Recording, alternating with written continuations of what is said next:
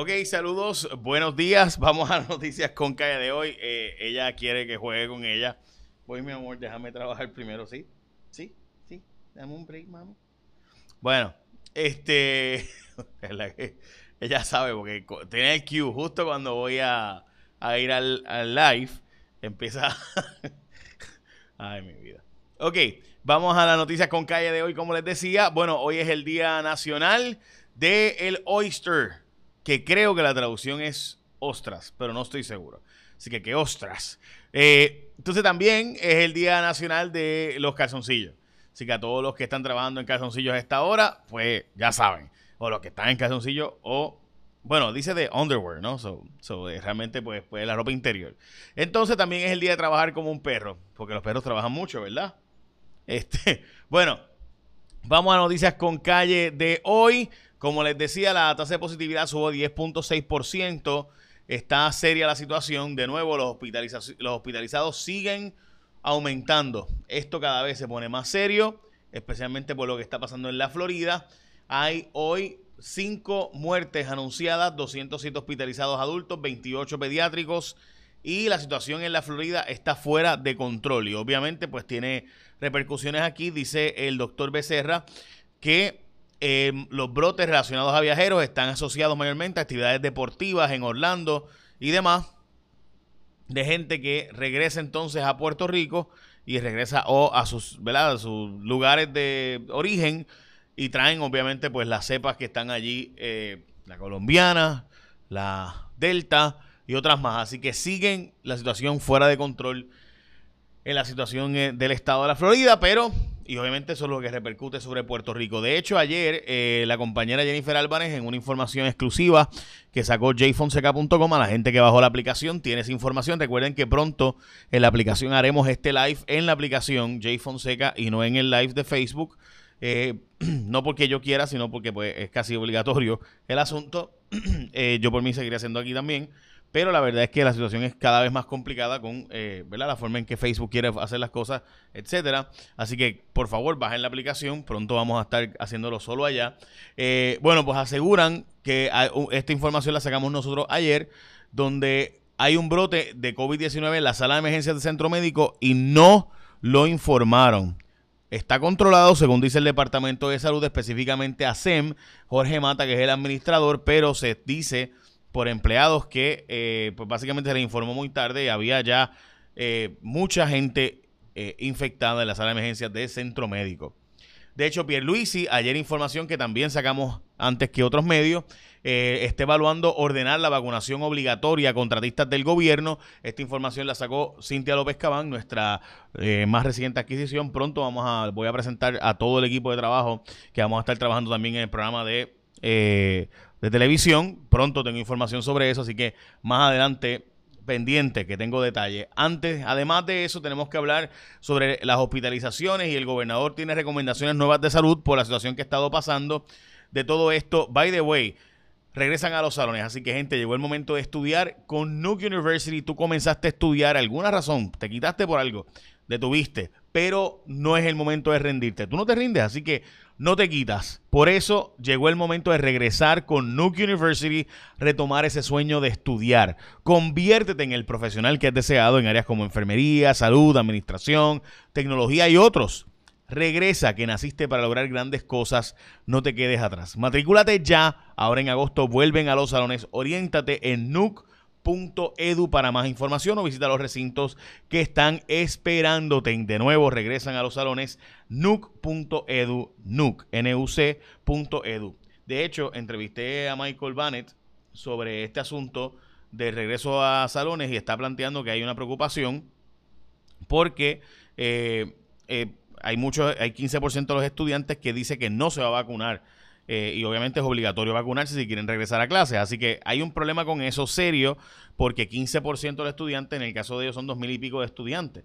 Eh, así que eh, está planteándose que traten de dejar hasta finales de agosto porque se les anunció a finales de julio que era obligatorio de hoy para mañana, creo que fue el 26 de julio, si no me equivoco, y muchos estudiantes han insistido en que no, así que tratar de básicamente convencer a los estudiantes por un tiempo adicional. Bueno, las portadas de los periódicos vamos a cautela ante el acuerdo del muelle porque esto realmente no se resolvió el asunto, esto es más que importante discutirlo porque la práctica no se resolvió, simplemente se pospuso el problema. De hecho, los lead times, como ustedes saben, para traer mercancía a Puerto Rico son 40 y 60 días. Si es desde China, 40 días desde otros lugares del mundo, pues ahora van a estar con estos 18 días de paro. Va a estar mucho más atrasado, así que eh, recuperar tiempo va a ser complicado y va a atrasar todo. Eh, yo que estaba esperando algo para noviembre, pues ya saben, este es posible que tarde para enero y eso es una realidad ineludible, porque gran parte de, los equipos de construcción, eh, las varillas este, y otras cosas llegan por el muelle exclusivamente internacional. La portada del periódico Primera Hora alertan sobre COVID, se trepan las cifras de hospitalizaciones, extremadamente serio lo que estamos viviendo sobre eso, frena la construcción por la Junta de Planificación, pero OCPE está en guerra con esa determinación. O sea, una agencia del gobierno ordenó detener la construcción eh, de la eh, de la piscina del, condominio este Sol y Playa, pero otra agencia está diciendo que eso se hizo mal y que no eh, tiene razón el gobierno con esta determinación. O sea, planificación dice, hay que detener la OCPE, que es la agencia que da los permisos, dice que no es cierto y que eso no debía haberse hecho como se hizo, que la paralización estuvo mal hecha. Eh, están celebrando la paralización, pero realmente pueden regresar. Dice el Molina que no se van de ahí eh, porque pues obviamente hay que determinar, eh, asegurarse de que no vuelvan a construirla, dice Eliezer Molina. Lo cierto es que, de nuevo, la otra agencia del gobierno está diciendo que planificación, la Junta de Planificación actuó mal. Interesantemente, OCPE está bajo la Junta de Planificación. Dice OCPE que básicamente el reglamento, habría que enmendar el reglamento de permisos porque sí se puede reconstruir esa piscina dice OCPE, dice planificación que no, porque se violaron los acuerdos o se violaron las políticas de construcción. Lo cierto es que hay una junta de planificación que es la que hace el plan de uso de terrenos y se supone que se respete y que no se esté violando el plan de uso de terrenos. Pero como todo el mundo sabe en Puerto Rico, se hizo un plan de uso de terrenos que es letra muerta porque se hacen concesiones cada vez cambiando los requisitos de construcción y reconstrucción en Puerto Rico. Bueno, el Departamento de Agricultura está preocupado por los aumentos de costos de carne, mientras DACO dice que hay una tendencia a bajar los precios internacionales de carne, dice Agricultura que no, y que en Puerto Rico va a haber que producir localmente agricultura. Pequeño detalle, esto nos ha pasado antes cuando se disparó, por ejemplo, el precio del corn beef a nivel internacional. Hubo gente en Puerto Rico que dijo, bueno, pues si el corn beef vale a 5 pesos, pues ah, se puede hacer aquí. Se hizo por un año, el, el gobierno le dio millones de dólares y fueron dineros votados porque en un par de meses el precio del corn beef bajó y el gobierno incentivó un montón, dio un montón de billetes y se perdieron los chavos porque eh, la empresa pues, de corn beef, y digo corn beef porque lo mismo pasó con el pollo, bajó el precio del pollo después, había subido, en Puerto Rico se dieron 20 millones de pesos para hacer una industria de pollos y después, boom, colapsó cuando volvieron a bajar los precios del pollo, así que se gastaron 20 millones eh, para unos cuantos meses, totalmente regalados a una empresa privada que después quebró. Y lo mismo pasó con el corn beef y lo mismo pasado con otras industrias. Así que, ¿por qué gente? Porque en otros países del mundo, pues la agricultura es extremadamente barata, le pagan no a 7.25 la hora ni a 5.15, le pagan a 30 centavos la hora en muchos países. porque usted cree que vienen a trabajadores agrícolas a Puerto Rico de otros países? Hablando de nuevo de otros países, se han acordado 45 días para una tregua en el muelle de Ayala Colón y eh, esta eh, y la y, e que es la unión, de nuevo, el problema de aquí es que hace falta, aquí hay otros muelles, hay tres muelles disponibles para que el gobierno pueda eh, de alguna forma utilizar las alianzas público-privadas para atraer competidores, para el propio gobierno meterse en comercio, eh, decir, mira, yo voy a hacer esto, en lo que conseguimos un privado que lo administre, eh, pero pues depender de un muelle y de una unión eh, para toda la carga internacional simplemente es una locura en una isla. Es como si no nos hubiéramos enterado que somos una isla.